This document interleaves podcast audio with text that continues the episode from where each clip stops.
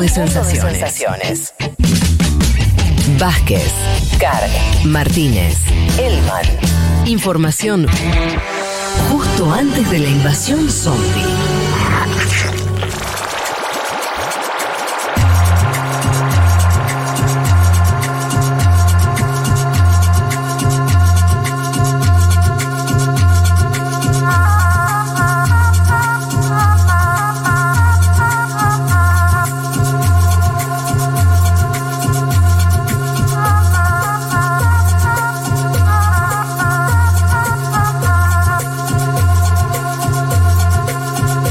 12 y 20.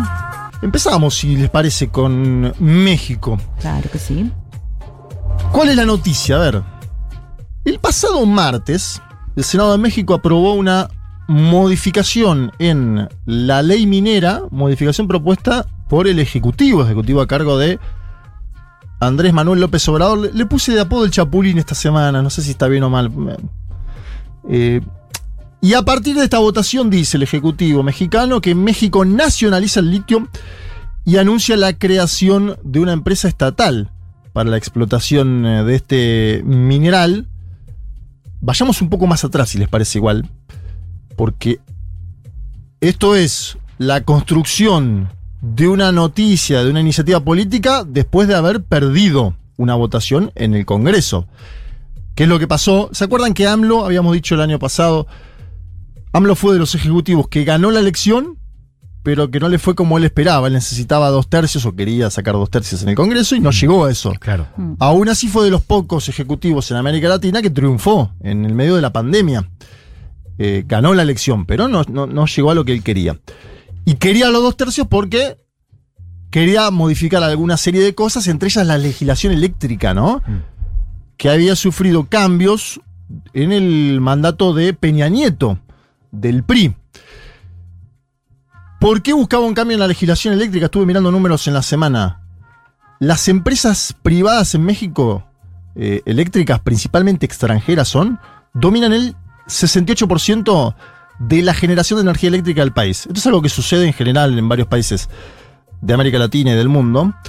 Eh, y el Estado, solo el 32%, que buscaba AMLO, más atribuciones del Estado, en un país además donde el Estado tuvo, en temas de hidrocarburos y demás, una preponderancia clave durante todo el siglo XX. Fue El propio PRI en su momento nacionalizó Claro. los eh, hidrocarburos. Y acá el PRI con el PAN, los partidos históricos, podríamos decir, se, se opusieron a esta idea de Andrés Manuel López Obrador de cambiar la legislación eh, eléctrica. Y se opusieron y formaron un bloque sólido, como, como se viene manifestando desde hace tiempo en la política mexicana, contra Morena, ¿no? Morena es el nuevo emergente hace tiempo, el partido de López Obrador. Si les parece, vamos a escuchar a un, a un diputado del PRI, Alito Moreno, de gran influencia, porque él cuenta por qué se opusieron y qué piensa del gobierno de Andrés Manuel López Obrador. Está claro, Morena es una tragedia y una desgracia para México. Y por ello, y por ello se ha vuelto a demostrar que la coalición entre el PRI, el PAN y el PRD es una necesidad histórica para enfrentar a quienes están destruyendo a este país. A ustedes les decimos hoy, Hoy tendrán la derrota más grande y más monumental. No va a pasar su reforma.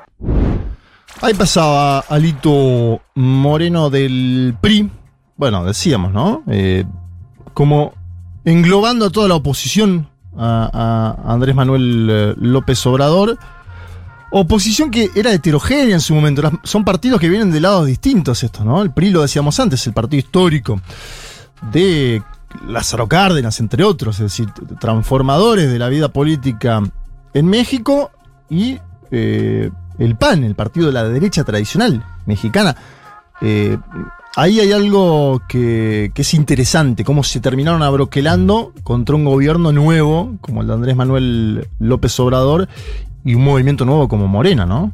Es un movimiento que, que un poco rompió ¿no? el sistema político. ¿no? Digo, hoy me cuesta pensar en, en la recomposición del sistema viejo, ¿no? Dominado por el PRI y, y el PRD, que claro, quedó muy desdibujado, un partido de centro izquierda que con el ascenso de Morena quedó un lugar muy, muy pequeño. Partido además que fue el primero de Andrés Manuel López Obrador en su trayectoria política en la centroizquierda, ¿no? Claro. Bueno, ¿quieren escucharlo a AMLO hablar sobre el voto? Bien, ¿lo pusiste en, en 2X o Sí, en, en hay que apurarlo un poquito, AMLO. No, Yo lo que le pido siempre a, la- a las producciones a las cuales les envío audio de AMLO eh, es eh, limpien un poquito. Claro, Sí, sí, limpias el silencio que hace Te entre juro palabra que y no, palabra. yo llamando, que- yo llamando medio limpiado los, los, los, los tiempos, como diciendo, bueno, va, va hasta acá, después hay cuatro segundos. Por- Claro. Sí, sí. Natalia, Sí, Na- sí. Natalia Espósito. Acá dice que le mete un acelere, Le mete sí. acelere, le Sí. saca silencio, limpia, ¿no? No, es, una es casi, es casi Bizarrap, eh, Nati. Nati Espósito. Vamos a escuchar a Andrés Manuel López Obrador porque le tiró con linda munición pesada al PRI. A ver. Fue hasta vergonzoso ver al PRI como palero del PAN. Se expropia el petróleo en el 38 y en el 39 se funde el PAN para oponerse a la política patriótica del general Cárdenas, para defender a las empresas petroleras extranjeras. Bueno, eso, aunque no estemos de acuerdo, eso es afín con el nacimiento, con el origen de ese partido. Ahí estaba el Chapulín. Está, está buenísimo igual esto que, que recuerda AMLO, ¿no? Que vos lo mencionabas antes, lo del PRI y lo del PAN. Y de paso, déjame hacer un paréntesis, Juanma, hicimos Sí. un perfil sobre Cárdenas, para quienes por ahí no están siguiendo, esto lo pueden, buscar, en el Spotify. Lázaro Cárdenas. El, eh, tema del petróleo y todo. Sí, importantísima además en la estructura Sí. eh, mexicana. Yo dije antes que eh, AMLO, el primer partido había sido el PRD de la centroizquierda, porque AMLO pa- participó del PRI también, Claro. en sus orígenes militantes. Yo dije de la centroizquierda, digo, porque ya están llegando algunos mensajes de eso. Interesante esto de que él dice se terminó de integrar el bloque conservador. Y qué bueno porque ya no hay simulación, dice AMLO, ¿no? Como diciendo, Claro. se cristalizaron un poco las cosas, todos juntos contra este gobierno, lo cual es complejo también para las otras fuerzas, ¿no? Como, ¿qué, propuesta presentás de país? Ahora, ¿qué pasó eh, con el PRI? Digo, Porque o sea, el PAN siempre estuvo en contra, no, no era parte casi de la rosca de- del gobierno. Ahora, el, el- López Obrador estaba, estaba negociando con una parte del PRI para aprobar eso.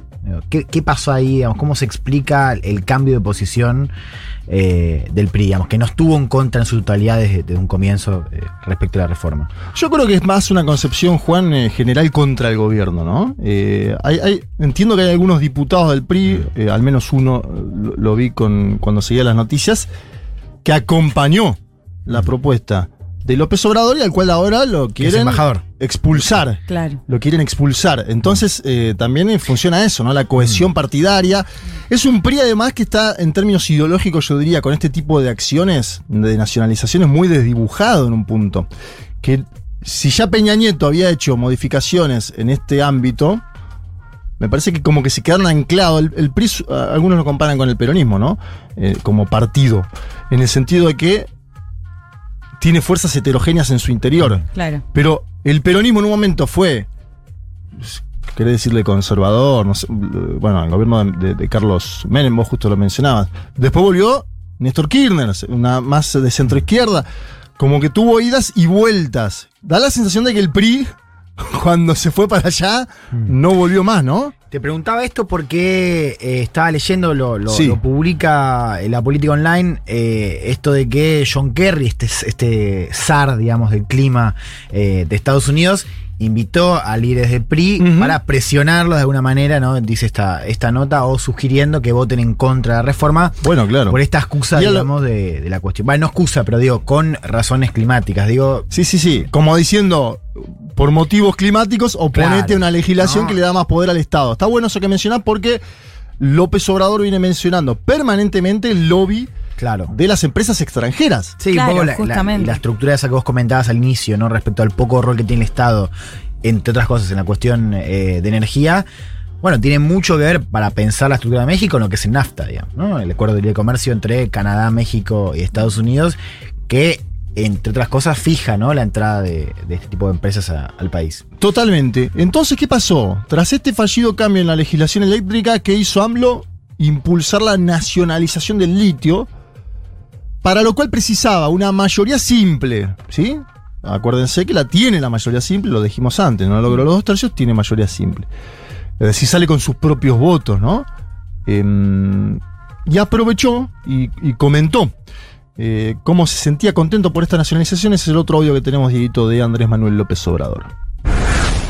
Estoy muy contento porque se nacionalizó el litio, que es un mineral estratégico, que significa el futuro de las industrias y de la tecnología. Quiero mandar mi agradecimiento a los legisladores, diputados, senadores que eh, apoyaron la reforma en materia de minería para que el litio sea propiedad de la nación y que no se cometa ningún abuso de que ningún país extranjero, ninguna empresa, ninguna corporación foránea quiera apropiarse de eh, lo que es del pueblo de México. Ahí estaba Andrés Manuel López Obrador. Les traigo ahora otro audio que me parece que es importante, no solo por lo que dice, sino por quién lo dice. Vamos a. En algún momento podemos hacer alguna columna, Leti, sobre ella o no. O, o- o- Claudia Sheinbaum, Sí. alcaldesa de Ciudad de México, es un buen perfil sí, para sumamos, hacerla. Sí, totalmente. Pero mm, me parece que es importante escucharla hoy porque Claudia, Claudia Sheinbaum tiene posibilidades de ser candidata a presidenta para el próximo periodo de gobierno en México, visto y considerando que Andrés Manuel López Obrador no puede ser candidato Claro. a la presidencia nuevamente. Obviamente también está Marcelo Ebrard, el canciller de Andrés Sí. Manuel López Obrador, que es otro peso pesado, diríamos. Y que comparte además con Claudia Sheinbaum haber sido alcaldes de la Ciudad de México, ¿no? Em, Y que no hay ninguna Sí. chance, digamos, de que esta situación se modifique, ¿no? Porque se había especulado un poco con el referéndum de AMLO, que AMLO quería llevar adelante esto para después poder modificar, por ejemplo, y poder ser reelecto. Él mismo Sí, salió igual- a decir, no me interesa la Sí. reelección, no quiero, no estoy a favor. Digo que se descarta completamente Sí, que se pueda además- llegar a avanzar en ese sentido. AMLO tiene algunos problemitas de, de salud vinculados con la edad, vinculados con, con algunas eh, afecciones cardíacas previas, un infarto que sufre en su momento. Entonces, eh, incluso ya tiene un testamento político, algo que es totalmente novedoso en América Latina. Vamos a escuchar después un audio que tiene que ver con eso. En caso de que llegara a fallecer en el cargo, Ay, ¿no? no, no sabía esto. Sí, ha dejado, claro, porque le hicieron hace poco un- una, unos stents, le pusieron hace Sí. poquito. Obviamente es un paciente que decíamos antes, cardíaco, que, que tuvo un infarto, entiendo, en el 2013. si- si- bueno, estoy tirando al, al aire ahora porque no me acuerdo el, el año exacto, pero tuvo un, tuvo un infarto. Y es un paciente que tiene que tener sus cuidados y además imagínate, estar en la Claro. primera magistratura de un país tan grande como México, con todas las presiones que tiene y demás, sí. La última vez que le pusieron dos o tres stents hizo una, una especie de... eh, ¿Cómo se llama? De testamento. testamento. Se me había ido... eh, pero vamos, volvamos a Claudia Sheinbaum. Vamos a escucharla hablar sobre el litio, la transnacionaliz- las transnacionales, digo bien, y el petróleo. A ver. Si ese mineral se le deja a empresas transnacionales para su explotación, es casi casi como si el petróleo se le dejara a otros para su explotación en este momento. Entonces, tener una empresa pública que explote el litio y garantizar que el litio es propiedad de la nación y su explotación le permite a México tener garantías para su propio desarrollo y no depender de nadie más y tener garantías también de que en efecto este mineral va a ser utilizado para el propio desarrollo nacional. México tiene todo para poder desarrollar su propio, eh, sus propios expertos y su propia tecnología o inclusive en su caso adquirirla. Bueno, ahí está uno de los eh, nudos ¿no? problemáticos de esta cuestión, que es vos nacionalizás el litio. Después tenés que ver cómo se procesa eso, ¿sí? Eh, el alcance la medida. De hecho, los algunos críticos decían que en la propia Constitución hay un artículo, si no me equivoco es el 17, que ya garantizaba la soberanía de eh, los minerales, entre ellos el litio, sin mencionarlo, obviamente. Y desde el oficialismo que dicen, no, necesitamos una normativa específica que tenga que ver con esto, porque está el antecedente de las eléctricas, etcétera, etcétera, y que además garantiza futuro. No sé si vieron números, pero lo del litio es verdaderamente sorprendente, porque el precio se disparó 400% el año pasado. Hay un empuje muy grande de los, de los autos eléctricos, eh, sobre todo de la empresa Tesla, ¿no?